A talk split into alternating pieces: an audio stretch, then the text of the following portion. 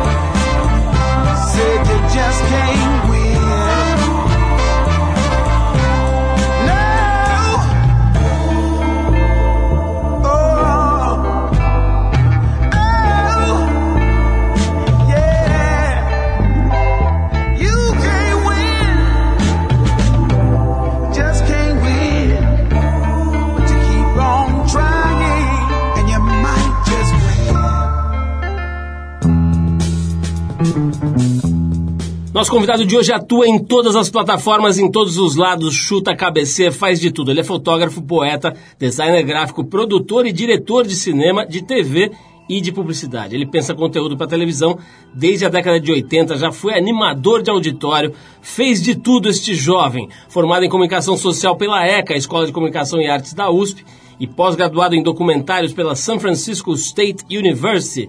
Ele foi um dos precursores da arte com vídeo no Brasil e criou em 1980 a TV Tudo, um coletivo para usar um termo mais moderno que explora as novas possibilidades e formatos audiovisuais. Da para cá foram diversos trabalhos, entre eles o de apresentador do histórico do clássico programa Fábrica do Som, que era um programa da TV Cultura que revelou lá no início dos anos 80 uma nova safra de artistas, de músicos, de compositores, muita gente boa num programa de auditório feito no Sesc Pompeia, uma coisa muito interessante e inovadora para a época. Entre seus trabalhos mais recentes estão o filme Amanhã Nunca Mais, que é estrelado pelo Lázaro Ramos, Evoé, um documentário sobre o diretor de teatro Zé Celso Martinez Correia, e O Amores Expressos, uma série sobre literatura, turismo e amor, transmitida em 2011 pela TV Cultura. A conversa de hoje aqui no Trip é sobre televisão, sobre audiovisual e sobre a vida com Tadeu Jungle, que foi diretor de criação de conteúdo da Band no ano de 2011 e que é hoje também sócio e diretor de uma importante produtora de vídeo de cinema, a Academia de Filmes. Tadeu, é um prazer te receber aqui. Acho que a gente não tinha ainda, né? Curiosamente, ainda, você ainda não tinha vindo aqui ao programa. Né? Curiosamente, curiosamente, é um prazer. Você Paulo. sabe que é, tenho que fazer justiça aqui. Uma das razões para te chamar foi que eu gostei muito da sua entrevista aqui no programa do, do Celso Loduca, Sim. aqui da Eldorado, né? E fiquei ali, aquele, aquele programa, volta e meia eu ouço isso, fico super contente quando eu ouço. Aqueles programas que você chega com o carro em algum lugar, você não quer descer, você uhum. não quer chegar, porque você quer ouvir um pouco mais, né? A conversa foi muito boa, me lembro de você elaborando coisas muito interessantes. A primeira coisa que eu queria te perguntar, meio na esteira do que eu ouvi lá, é o seguinte, você, que idade você está hoje? 58. 58. Você, você é de uma safra, dos caras estão chegando aí nos 60, que é muito interessante, né? Eu diria que, evidentemente, não todos, mas existem alguns representantes de uma turma que conseguiu se encaixar no sistema, digamos assim, sem deixar de ser meio contra a cultura, meio hip, meio, digamos, procurar modelos alternativos de vida, de geração de grana, de riqueza, de trabalho e tal, né? Como é que foi isso, cara? Outro dia a gente entrevistou aqui, por exemplo, o Carlos Mota. Ele é um pouco mais velho que você, quatro anos mais velho, está com 62. Mas ele falou muito disso, né? Quando ele se instalou, por exemplo, na Vila Madalena e resolveu ser um marceneiro, né? Fazer cadeiras e tal para a família dele aquilo foi quase uma afronta, né? Como se ele estivesse provocando. Uhum. Família de intelectuais, de juristas e tal. E hoje é um cara super mega bem sucedido aí, um designer respeitadíssimo. Como é que foi para você, cara, sair de alguma maneira assim de um trilho que na época aí, quando a gente era mais moleque, né? Você aí com seus 18, 19 anos, imagino que você estivesse ali naquele trilho do direito, medicina, engenharia, eram as profissões consideradas decentes, né? Conta um pouquinho dessa tua, desse teu, digamos, desvio aí que deu certo. Bom, o desvio começou, Paulo, quando eu fui para o Santa Cruz, colégio aqui em São Paulo, que era um colégio que eu não queria ir, estudei em colégio de estado. E minha namorada tinha ficado no colégio de estado e eu falei, não, meu estado é lá junto da minha namorada. E aí não queria ir, acabei indo no colegial, fazer o colegial no Santa Cruz. Ao mesmo tempo em que minha mãe era uma pessoa muito religiosa, católica, Tá muito na, hoje está essa coisa meio fundamentalista sendo tá meio na moda se falar sobre isso, né? Ela era isso, ela era uma pessoa bem católica, fervorosa. Então, quando eu fui para Santa Cruz, houve uma, uma ruptura com esse com esse sistema, né? Com, com a coisa da, da, da religião e tal. E a partir daí, apesar de eu ter feito um ano de engenharia, como você né, intuiu, eu fiz um ano de engenharia, porque era a trilha do meu pai, eu abandonei a engenharia, falei, não é nada disso, não tem nada a ver com isso, não tem nada a ver com engenharia, não tem nada a ver com, com os preceitos da minha mãe e tal, eu vou fazer uma outra coisa. E eu saí pro meio do nada. Eu saí pro escuro. Assim, Sua mãe não ficou brava, não? Achou que tinha não. a casa dela tinha um capeta em forma de guri? Não, ela chegou, na verdade, eu cheguei já com fato consumado. Tinha, fechei a, a matrícula na escola de engenharia e falei, ó, acabou, não faço mais. O que, que você vai fazer? Eu falei, não tenho ideia que eu vou fazer. Não tenho ideia o que eu vou fazer. Eu vou pegar essa estrada e vou, vou para frente. sabia que eu ia para algum lugar, mas eu não sabia onde era ainda. E aí, enfim, cursinho no equipe, você começa a conhecer as pessoas, cheguei a fazer teatro um tempo, cheguei a fazer, achar que ia ser ator, depois falei, bom, é a ECA que eu vou, porque ali tinha muita coisa, né, para acontecer, muitas opções, eu não precisava decidir antes. Fui para a ECA achando que ia fazer cinema Na ECA, entrei, fiz jornalismo durante dois anos, falei, durante um ano, falei, não é isso. E fui fazer televisão na época. Na época, a televisão era o fim. Era como se tivesse pactuado com o sistema, né? Mas eu gostava muito de televisão, gosto muito de televisão ainda. E ali na minha, a minha, a minha classe, pra você ter uma ideia, Paulo, era 1978, tinham seis alunos. Jornalismo tinha 100 alunos e televisão tinha seis alunos. Então ninguém realmente queria fazer televisão. E eu fiz televisão. Foi mais do que televisão. A ECA, que na época era o movimento estudantil estava nascendo, estava muito, é, uma ebulição era muito grande. Eu chegava na escola, oito e meia, nove horas, eu saía cinco, seis, sete. Passava o dia inteiro na escola. E eu frequentava tudo. Eu ia na aula de, da Regina Silveira ver impressão em pedra, eu assistia os filmes à tarde lá, ficava, limpava o estúdio. Eu ficava na ECA de uma maneira muito. À noite a gente imprimia com os gráficos, a gente dava uma, uma graninha para os caras, para o Chicão e para o Luizão, e a gente imprimia. Meu primeiro livro foi impresso na surdina da madrugada da, da gráfica da ECA. Então eu, eu, a ECA foi para mim assim um lugar de iniciação, vamos dizer. Né? Tudo, aquilo, tudo aquilo que estava programado programado para mim. Eu rompi já no Santa Cruz, virei o barco e aí depois disso fui parar na ECA, que foi esse delta. Tadeu, vamos dar um salto da escola, da vida acadêmica e tal, de você ali perambulando pela USP, para quando você começa a botar a cara na rua e de fato fazer coisas muito importantes. Mas vamos falar um pouquinho dessa desse programa, né, cara, do Fábrica do Som. Cheguei lá, cara, acho que não sei se eu já te contei isso. Cheguei lá, ficar lá, não sei como arrumei um jeito, acho que eu já tinha uma carteirinha de jornalista, qualquer coisa. Eu fiquei sentado no palco ali, Genial. nos blocos de madeira ali, vendo aquela loucurada toda. E era, acho que de alguma maneira não, não é injusto nem errado dizer, né?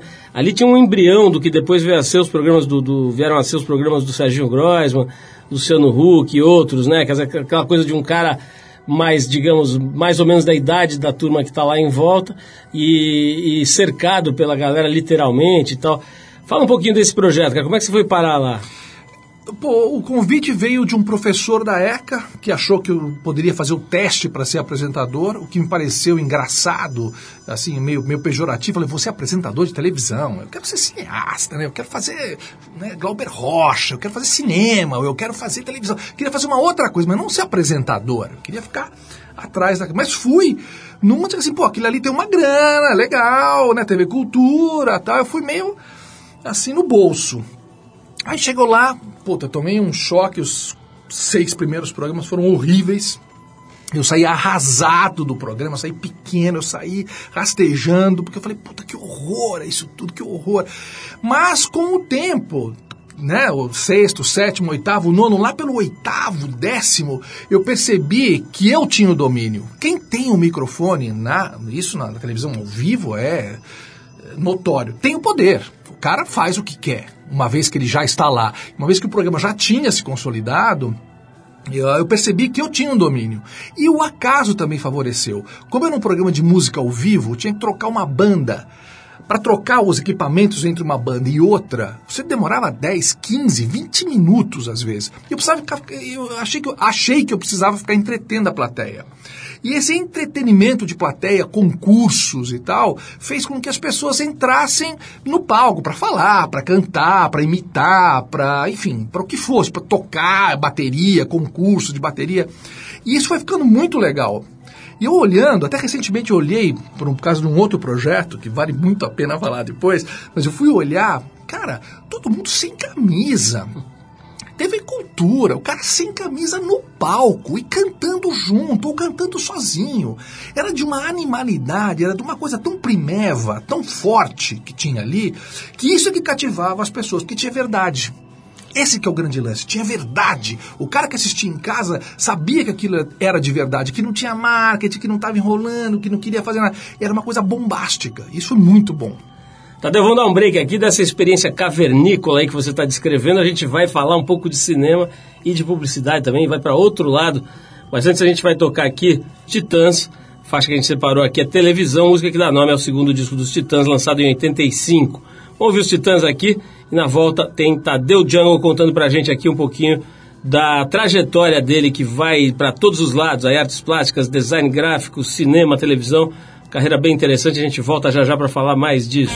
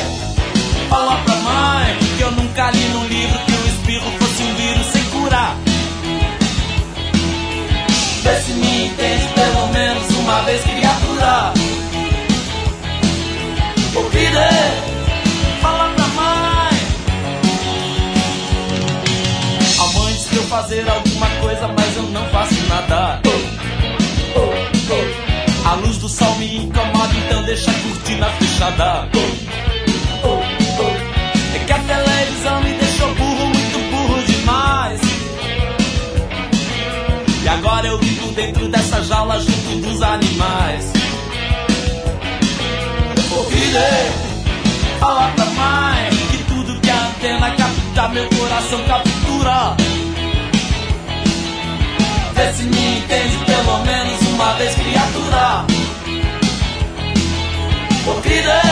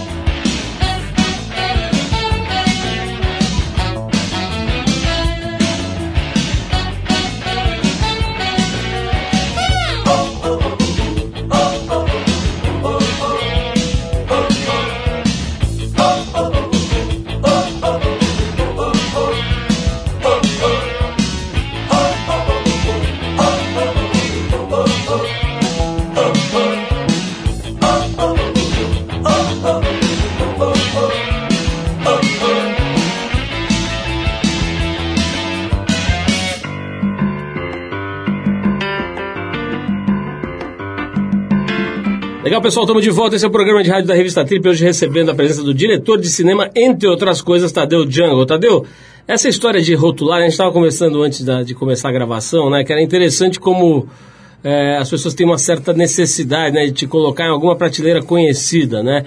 Eu estava comentando assim que eu acho que o, o fato de ser difícil definir alguém ou uma empresa hoje, talvez seja um grande ativo, né? uma grande força que essa empresa ou que essa pessoa tem, porque é um momento em que você precisa realmente surfar para tudo que é lado, aí ser capaz de transitar, né? Fala um pouquinho disso, cara. Te incomoda ou é bom não ser fácil de definir o que você faz? Bom, hoje, Paulo, hoje até é bom. Hoje até é bom. Ah, na década de 80, eu tive uma experiência, o Décio Pinhatari ah, me chamou do especialista do não específico. Isso, para mim, na época, foi péssimo. Eu falei, porra, eu sou especialista do nada, né? Especialista do não específico, especialista de muita coisa. Eu já era assim, né? Eu já era um cara que tinha meio, vários tentáculos, assim, em várias frentes. Mas hoje, a experiência que eu tenho, sei lá, muito em televisão, poesia, visual, que é uma coisa completamente, parece que antagônica da televisão, né? A televisão tão popular, tão, né, para massa, comunicação, e tem a poesia do outro lado. Foram as minhas duas mãos, né? Que essas duas mãos é que me levaram, me deram início a tudo. Mas aí tem outras experiências, né? As artes gráficas mesmo, a ideia de você, sei lá, poder criar outro em várias plataformas, em várias telas, tanto para cinema como para web. Então, todo esse tipo de, de, vamos dizer, de sabedoria que eu fui acumulando durante um tempo, hoje ela se fala. Hoje ela se fala. Hoje eu preciso disso para falar. Então, eu acho que é é difícil, às vezes, as pessoas me chamarem. Uma vez, uma amiga minha, amiga nossa, Bruna Lombardi, falou: Mas os caras te chamam para quê? Muitos anos atrás. Falou, os caras te chamam pra quê? Você faz tanta coisa, você não tem, né? Eu falei, é verdade, continua ainda um pouco isso, né? Então, no, no, no, assim, em publicidade, as pessoas ainda me chamam para fazer filme publicitário. Na televisão, alguém me lembra de televisão. Alguém, eh, algumas pessoas ainda me chamam de videomaker, porque eu fiz muito vídeo na década de 80, né? Então, tem toda uma... E as turmas são diversas também, são muito diversas, que nem se, se conhecem, nem se falam. Às vezes, num mesmo dia, eu passo por todos esses eventos, né? televisão, cinema, roteiro, eh, publicidade, faço, quer dizer, meu dia às vezes é um dia que eu olho para trás e falo, porra, como eu vi coisas diversas hoje. Mas me dá muito prazer e eu acho que eu não tenho outro caminho a fazer, porque esse é o meu caminho. É o caminho que conhece essas coisas todas. Eu tenho o objetivo hoje de contar histórias em tela. né? Eu tenho vontade de fazer tela, televisão, cinema, web, é, é o que eu quero fazer, né? A ideia é tentar contar histórias nessas telas.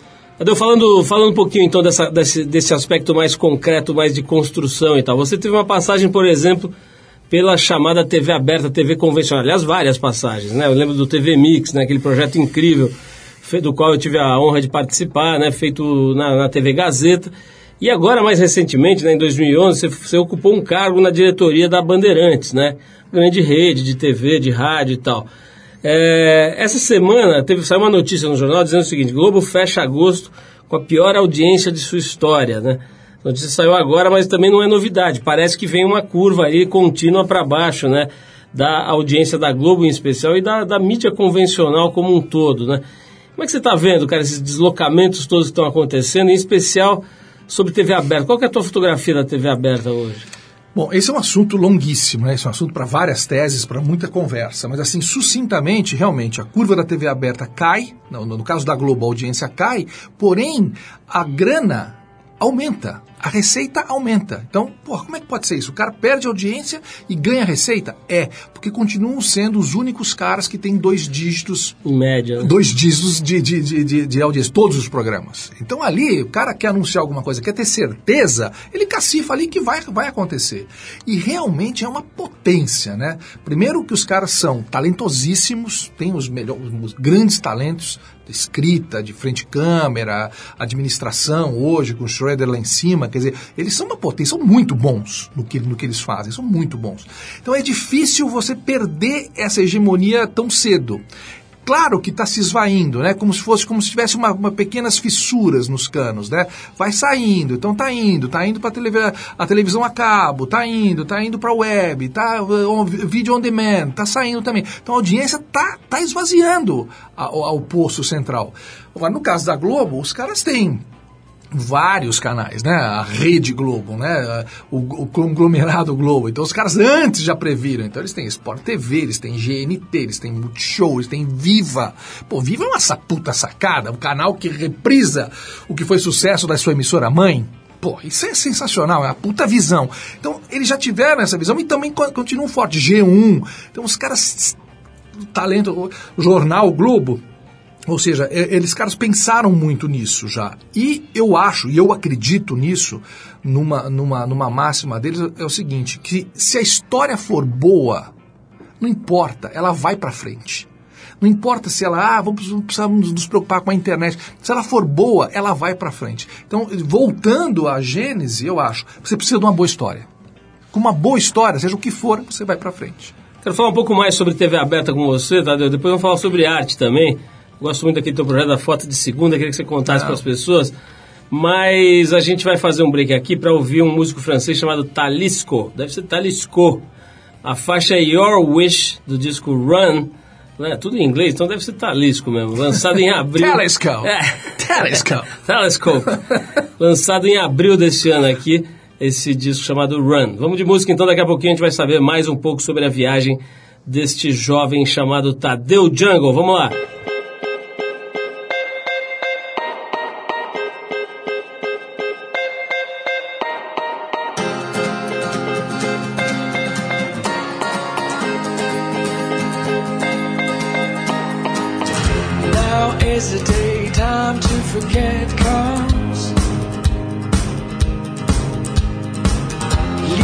Far away, another day comes.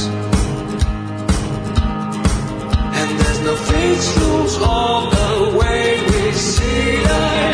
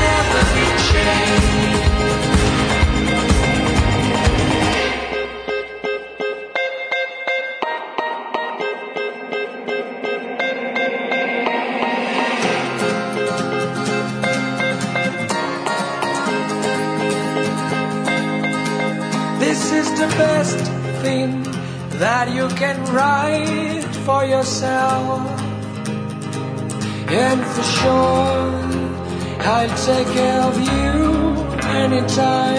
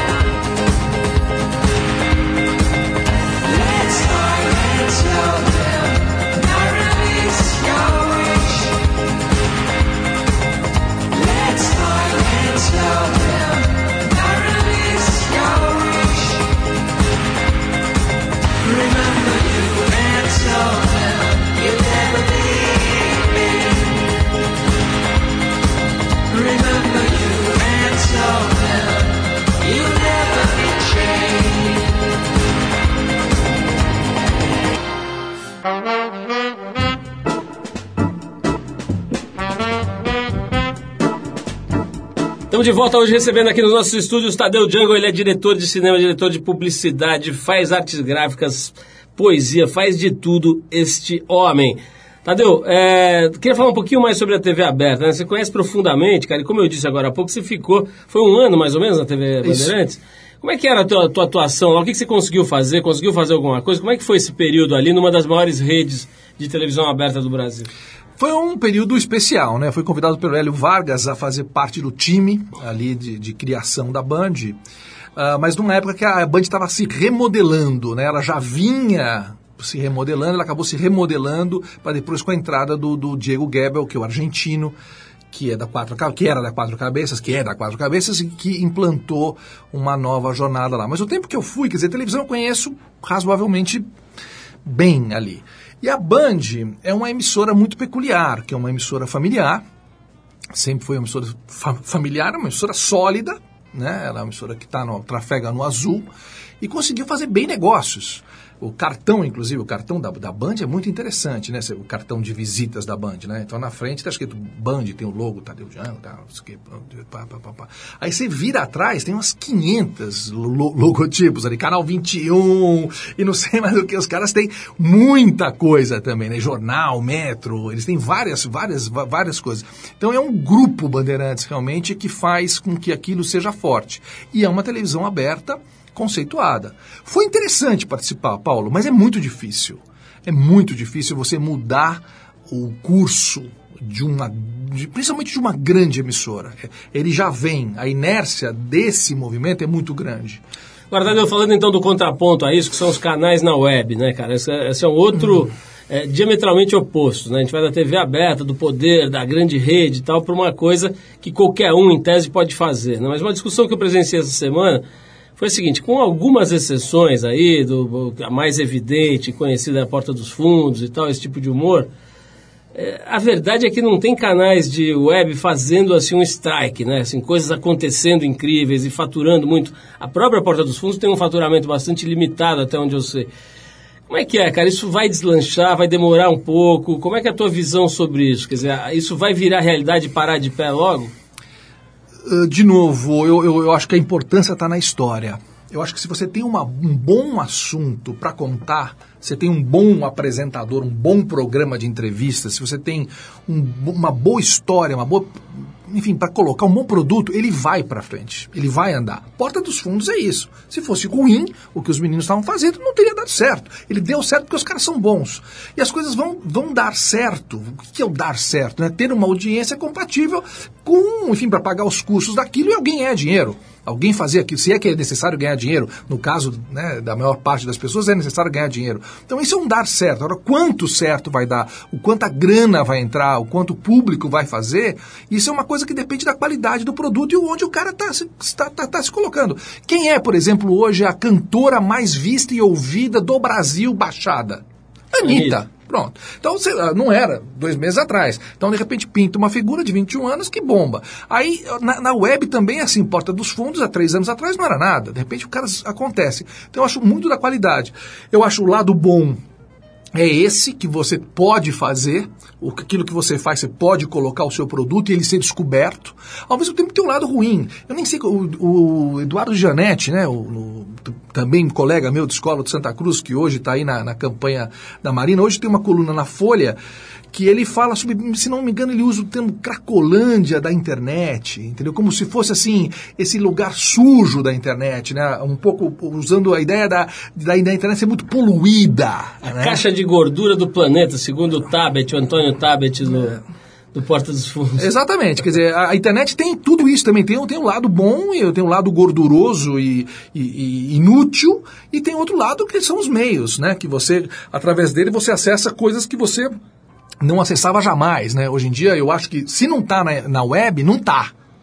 Eu acho que você tem que estar na web. Você pode ter uma emissora de televisão, você pode ter uma revista, mas se você não está na web, você não está. Esquece que você não está. Não está. Olha, eu tenho um amigo que discorda de você, o objetivo dele é abrir um armarinho no bairro do Ipiranga. Sei como é que é. Quando ele abrir, ele me, dá, me manda o cartão dele que eu vou comprar uns parafusos. Não, comprar dedal. Ah, dedal, é, exato, imagina. Ô, Tadeu, é o seguinte, é, você, você tá, a gente está falando de coisas eh, modernérrimas aí, de, de- dessas iniciativas como a Porta dos Fundos, então eu estou me lembrando aqui, cara, da propaganda eleitoral gratuita, né? Quer dizer, eu tenho tentado dar uma olhada aí esses dias, cara, e, pô, você é um cara de comunicação que está ligado à propaganda, está ligado a conteúdo e, enfim, está ligado a todos os aspectos e lados desse universo. Cara, como é, como é possível que um universo desse, né, com tanta importância, com tanto dinheiro e tanta força, não tenha dado um salto de qualidade, né? Porque é muito ruim a maioria. Tem até, de vez em quando, até você vê alguma coisa ali bem fotografada e tal, que antes não existia. Mas é muito tosco, né? A média ali. O que, que você acha que acontece, cara? Porque é tosco que não tem dinheiro. E você não tem informação, não tem Na educação. campanha política? Não, tem os partidinhos que ficam falando, meu nome é não sei o quê, meu nome é não sei o quê, vendo. Não, mas tudo bem, mas você pega a campanha do PSDB, eu não queria citar, não, mas a campanha do, do PSDB é muito tosca, os cenários são ruins, a comunicação é, ruim. Tá bom, né? aí vamos partir para esse nível. Realmente você tem razão. É muito careta, é muito velho. O cara tem medo de arriscar. Eu acho que se você fizesse uma campanha, por exemplo, cortando, parênteses, pega um táxi e o cara assim, sabe aquele cara dos cachorrinhos? Eu falo, que cara dos cachorrinhos? Aquele cara que tá segurando dois cachorrinhos. Eu falei, ah, o painel. Eu falei, é, então, eu acho que muita gente vai votar nesse cara. Eu falei, por que, que você acha que os caras vão votar nesse cara? Ah, cachorro, né? Legal, pô. Cachorro, cara, é uma coisa legal e tal. Então, eu falei, é, sai do comum, né? Eu falei, é, acho que sai do comum, cachorrinho. Daí eu falei, você vai votar nesse cara? Eu falei, eu vou, eu gosto de cachorro, vou votar nesse cara. Meu, o cara tá com segurando dois cachorrinhos eh, no, no meio fio da rua em São Paulo. Então, o que que acontece? Eu acho que de alguma maneira a televisão fica com muito medo, o programa político fica com muito medo. Aquela coisa, uma, uma modorra, aqui, atrás, bem iluminadinho, faz aquilo, é, é, é, é, é, é, é do século XIX. Nós estamos no século XIX fazendo aquilo. Agora, você falando assim, me dá a impressão, que era uma coisa que eu estava querendo evitar esse pensamento, mas assim, dá a impressão de que é tosco, porque o- a população é tosca e só vai entender essa linguagem. né? Não vai, não, não é isso. É porque eles acham que é isso. Que o cara que faz campanha, ele tem 500 assessores ali atrás. Ele não vai errar. É como uma grande empresa, ninguém quer perder a cabeça. Então o cara faz o certo, certo, esse certo com oito aspas. Ele faz aquele programa careta, durinho, Não corre ali, risco. não corre risco nenhum. Entendeu? Então não é por aí. O cara tá afim de falar outra linguagem. A rapaziada tá toda na internet. O grande público de 30, 35 anos, todo mundo frequenta outros lugares. Esse programa é do século XIX. Todos.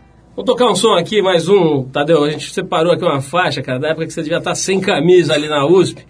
É de 71 esse som. Não, não, Não, não, não. Que 71 isso? ainda não tinha dado tempo. Não, não. 71 eu tava fazendo a primeira masturbação.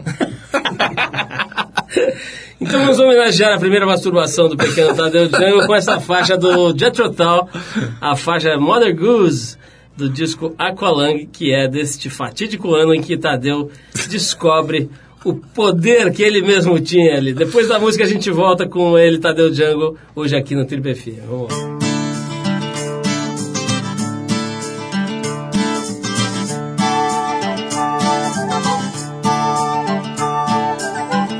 I did walk by Hampstead Fair, I came upon Mother Goose. So I turned her loose as she was screaming. And a foreign student said to me, Was it really true? There are elephants and lions too in Piccadilly Circus.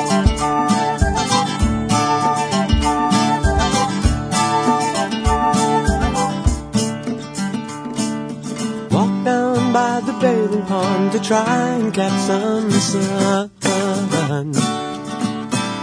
Saw at least a hundred schoolgirls sobbing into handkerchiefs as one. I don't believe they knew I was a schoolboy.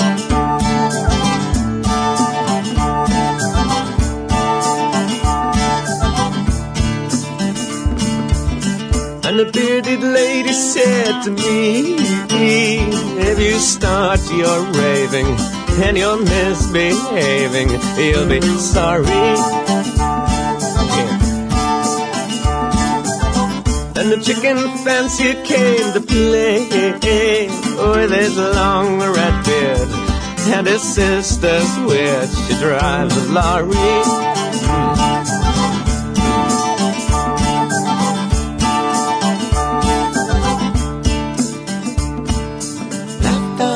The passing green, I popped him in house. Four and twenty laborers were laboring and digging up their graves. I don't believe they knew that I was Long John Silver.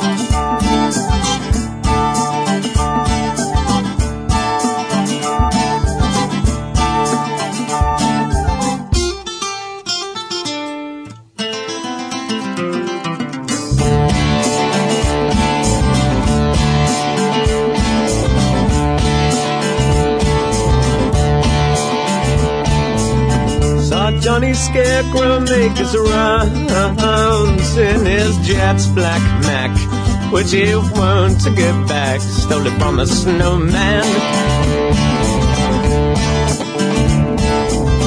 As I did walk by Hampstead Fair, I came upon Mother Goose. So I turned her loose as she was screaming.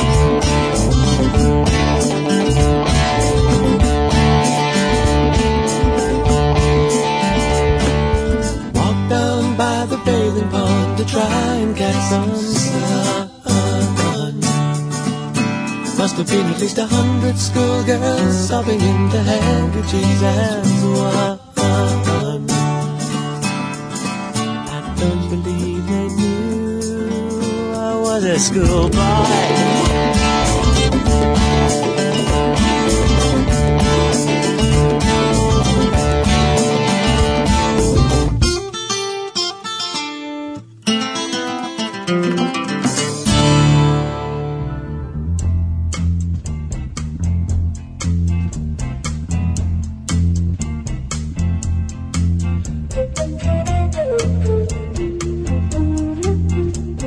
Legal, pessoal, estamos de volta para mais um bloco de conversa com o especialista em no não específico. Tadeu Django, que faz um pouco de tudo aí no mundo da comunicação, das artes, das artes cênicas, das artes plásticas. Tadeu, eu estava querendo falar um pouquinho sobre, sobre humor com você, cara, esse assunto da revolução do humor na TV. Né? Que não é só na TV, enfim, isso foi para os teatros e tá por aí. Né? Tinha lá uma geração mais antiga, outro dia a gente recebeu aqui com muito gosto o Antônio Carlos de Nóbrega, falar um pouco de, de Praça é Nossa, Praça da Alegria, do pai dele, tal, do Chico Anísio, essa geração, né? Depois entrou ali a turma do, do Cacete Planeta e, e essas figuras que deram uma, uma, uma virada bem radical, né? Eh, tinha a turma lá da Regina Casé e aqueles programas que, que deram uma... eh, trocaram o, o software, né, do, do humor. E agora, mais recentemente, talvez dê para dizer que o Pânico fez isso novamente, né? Veio com esse humor meio cafajestão, meio engraçado, meio maluco, meio, meio grosseiro, né? E agora você tem uma nova onda aí, que são esses caras, assim, ligados ao stand-up, ligados a uma comédia um pouco mais de texto, de roteiro, né? Elaborado, que talvez tenha no seu, na, na sua vitrine máxima aí o, o Porta dos Fundos, né? É, como é que é, cara? Você acha que o humor brasileiro, cara, ele tá, ele tem, por exemplo, a mesma qualidade do cinema ou, de, ou da- das novelas? Você acha que a gente tem um humor de qualidade? Às vezes eu me ressinto disso, eu vejo, vou citar nome aqui que fica chato, mas eu vejo alguns programas, alguns apresentadores que vêm desse, desse lugar, cara, e eu sinto basicamente falta de talento mesmo, né, nos textos, textos meio pobres e tal. Como é que você analisa esse recorte aí da, da, da televisão e do humor? É, eu acho que a gente tem, acho que você resumiu muito bem, que você fez, você fez a curva ascendente toda, né? Nós estamos na, na Globo atualmente, que é né, um programa novo, que é- tem a Adnet, tem os caras ali, né? Que é o Tá na Tela, alguma coisa assim, que é um programa bom.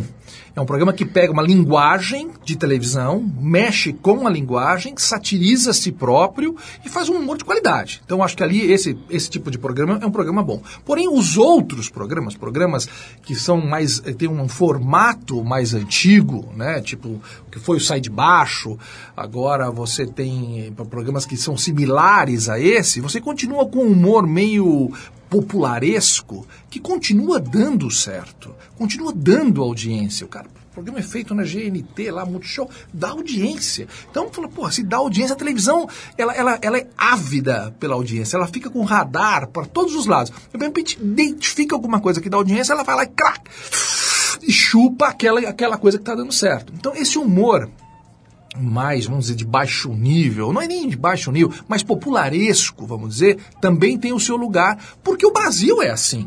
Porque o Brasil também não tem educação. Porque o Brasil gosta daquele tati-bitate, daquele humor que já se via há 50 anos atrás. Ele gosta daquilo porque não tem educação. Então, eu acho que o humor também reflete muito o que o país é.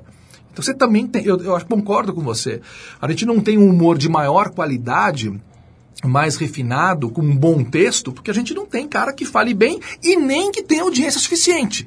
Porque se você fiz- fizer um humor assim, talvez você não consiga uma audiência relevante para uma televisão aberta, talvez.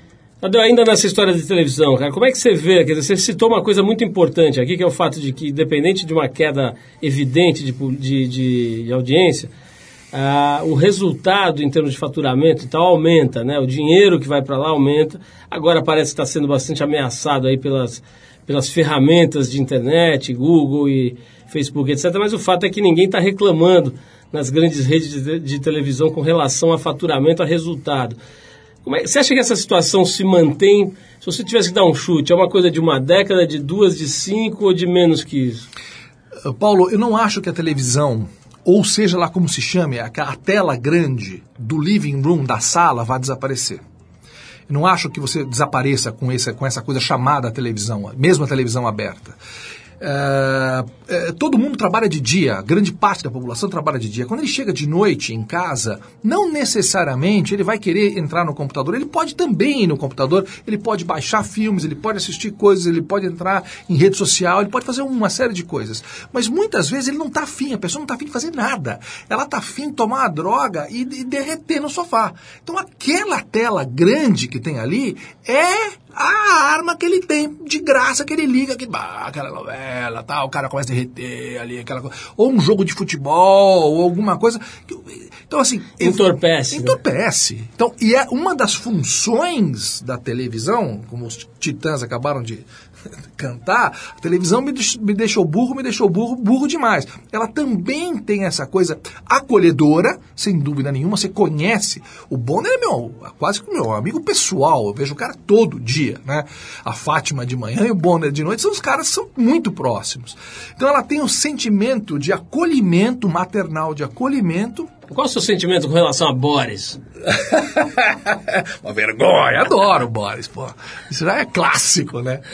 Adoro. Ô, Tadeu, é, vamos mudar um pouquinho assim para falar um pouco da propaganda, né, cara? Você atua nesse ramo aí há mais de 20 anos também, dirigindo filmes e acaba que vira uma espécie de, de referência aí também. Imagino que você discuta coisas com os publicitários, enfim, divida decisões e tal. Tem um tema que é bastante polêmico, eu sei que de alguma maneira você está você tá em contato com esse tema, que é a publicidade infantil. Né? É um assunto que gera guerra, né? gera é meio faixa de gás ali, ninguém chega exatamente a um acordo, né? Existem publicitários sérios e bons que defendem avidamente que mexer com isso é mexer com a liberdade, com a, com a liberdade de educar, de dar educação. Então, qual é a tua posição com relação à publicidade que é feita para criança? Rapidamente, acho crime. Dire- Direto, eu tenho minha esposa, www.muitoalendopeso.com.br, fez um filme a respeito disso, que é sobre, sobre enfim, um pouco uma tarefa da publicidade que, que atua nas crianças. Você não pode fazer uma televisão, uma publicidade dirigida à criança. Você vai ter que vender o seu produto, tem que se fazer a publicidade dirigida aos pais. E ponto final. Isso aí eu não, eu não, não tem nem discussão pra mim. Pô, é como se tivesse o cara no filme da Estela, minha mulher, fala isso. Como se tivesse um cara formado em MBA de vendas e marketing, sentado no sofazinho com seu, com seu filhinho de 7 anos, falando, escuta, neném, tá filho comprar, compra a balinha aqui, é a balinha do, do verdinho, do Hulk, aqui, compra aqui a balinha, eu quero a balinha, então, então chupa essa balinha, fio. Aí o cara chupa, fica aquele balofo no sofá comendo aquela merda e se fudeu. Não pode! Publicidade dirigida pra criança não pode. Acabou. Pra mim é assim, é, é radical assim. Tadeu, o que, que vem mais aí da cabeça do especialista no não específico? Tem alguma novidade? Duas, duas novidades legais. Eu, tô, eu comprei um roteiro, comprei um livro agora chamado De Gados e Homens, de uma escritora carioca, Ana, Paula Maia. É um livro que tem tudo que eu não queria para fazer um filme. Mas ele não, eu não, depois que eu li o livro, eu não conseguia mais não me, não me lembrar dele. Então eu estou começando a escrever um roteiro, eu mesmo, quis que minha filha escrevesse comigo, mas ela está muito ocupada, muito mais ocupada do que eu. Então não está dando, mas chama De Gados e Homens da Ana Paula Maia. É um livro que eu, eu tô, já estou escrevendo o roteiro. E vem um programa de televisão chamado Fala Velho! É um programa de auditório. Imagina um Altas Horas do Serginho Groisman. A coisa começou até uma brincadeira aí entre amigos, Fernando Salem e tudo mais. A gente falou, pô, o Serginho tá tanto tempo apresentando esse programa, daqui a pouco não vai mais falar Fala Garoto, vai falar Fala Velho! Eu falo, porra, esse é um puta nome de programa, um pros velho! Então eu tô fazendo um puta programa pra terceira idade, de velho, mas animado. Programa Power. Erasmão, né?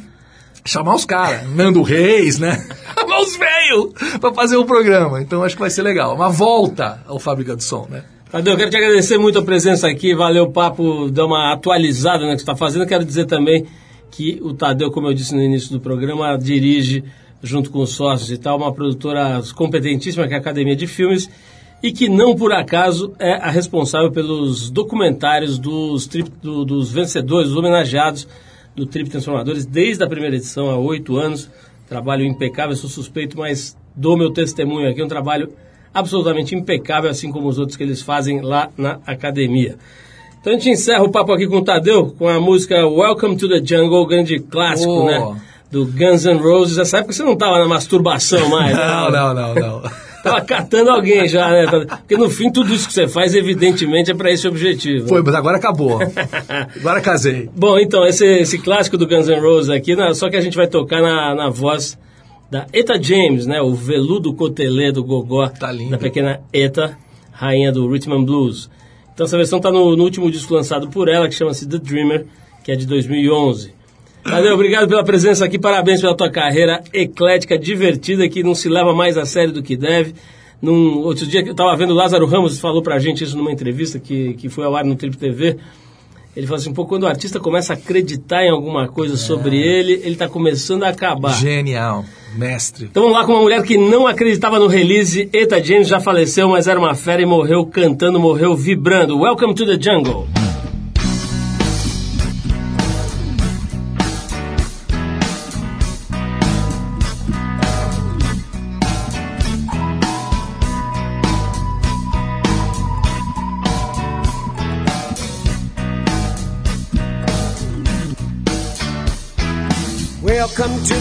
We got fun and games. We got everything you want, honey. We know all the names. We are the people that can find whatever you need. If you got the money, honey, now we got your disease in the jungle. Welcome, welcome to the jungle. Yeah. Watch it bring you to your na na na knees. I don't know what you bleed. Welcome to the jungle. Take it every day. If you want it, you're gonna bleed, but it's the price you pay. You're a very sexy guy that's a very hard to please. You can taste the bright lights, but you won't get them for free in the jungle. Welcome, welcome to the jungle, yeah. What I mean. I wanna hear you scream, ow!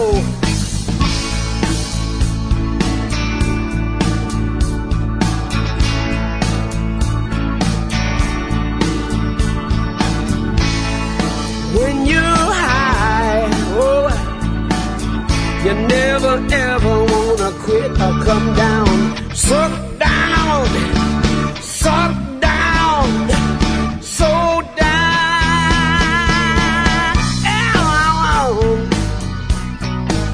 Welcome to the jungle, yeah. Now listen.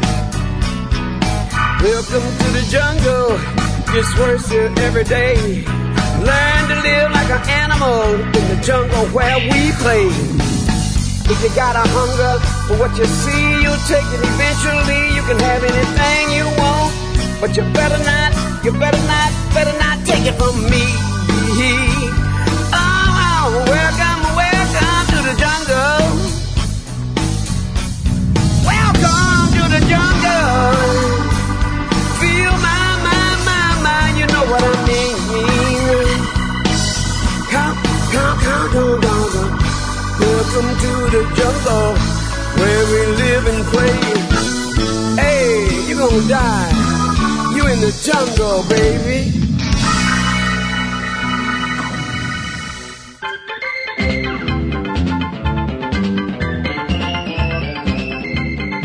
É isso, pessoal. Trip FM é uma produção da equipe que faz a revista Trip e está há 30 anos no ar. A apresentação é de Paulo Lima, produção e edição de Alexandre Potashev. Se você quiser falar com a gente, escreve aqui para o radio@trip.com.br. Se quiser também pode nos seguir no Twitter, a gente está lá no tripfm. Para quem perdeu uma parte do programa de hoje, quer escutar de novo ou quer conhecer melhor o nosso trabalho, vai lá no trip.com.br. Lá você vai encontrar, entre outras coisas, um arquivo com centenas de entrevistas feitas por aqui nos últimos 14 anos. E você pode baixar essas entrevistas para escutar a hora que quiser, onde quiser e totalmente de graça. Você também pode acessar esse arquivo pelo aplicativo do Trip no iPhone. É só procurar lá na Apple Store, que ele é gratuito. Na semana que vem a gente volta nesse mesmo horário com mais um Trip FM. Um abração e até a próxima!